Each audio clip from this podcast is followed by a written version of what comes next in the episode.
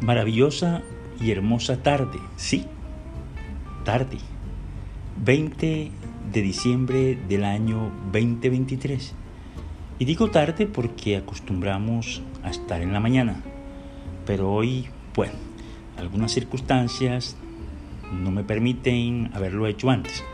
Pero aquí estamos y hoy vamos con toda fortaleza, ya estando muy cerca la Navidad, a engrandecer a un personaje, a engrandecer a ese ser que ocupa un lugar fundamental en la familia, a ese ser que quizás no ha descubierto su significado maravilloso y extraordinario.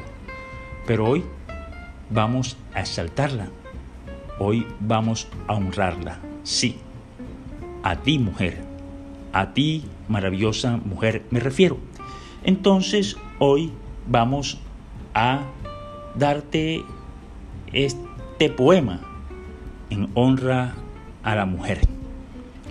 Esto lo vamos a encontrar en Proverbios 31, del versículo 10 al 14. Una mujer de carácter donde hallarle es mucho más preciosa que una perla. ¿Sabe su esposo que de ella puede fiarse? Con ella saldrá siempre ganando. Le reporta felicidad sin altibajos durante todos los días de su vida.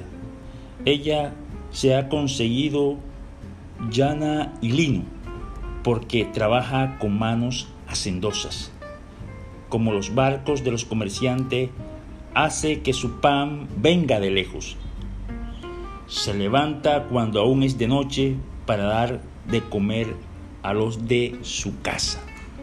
Bueno, simplemente son unos apartes de la exaltación de esa mujer perfecta a la que hoy quería honrar. Porque de verdad sin ustedes, mujeres, esa comunidad llamada familia sería muy, pero muy distinta. Ustedes en ese rol son gerentes, son directoras, son planeadoras, pero también ejecutantes de esas misiones que tiene el día a día. Que Dios me las arrope, me las bendiga y que Dios tenga bendiciones infinitas para ustedes en este próximo año que ya se avecina. Quiero también que ustedes reconozcan cuál es el rol fundamental que hacen en la sociedad, que no la distraigan tantos ruidos que quizás llegan de lo exterior, que nos dediquemos o se dediquen a profundizar en ese interior, en ese interior del cual les fue dada. Fuiste escogida, mujer y te debes sentir un ser maravilloso y extraordinario sobre la faz de la tierra.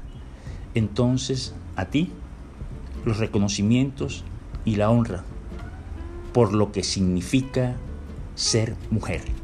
Bueno, Dios los bendiga, Dios nos bendiga y no se olviden que estamos en ejecución de un gran proyecto con Eva el Ejército por la Vida y el Amor tiene dispuesto a hacer una actividad este 22 de diciembre al mediodía.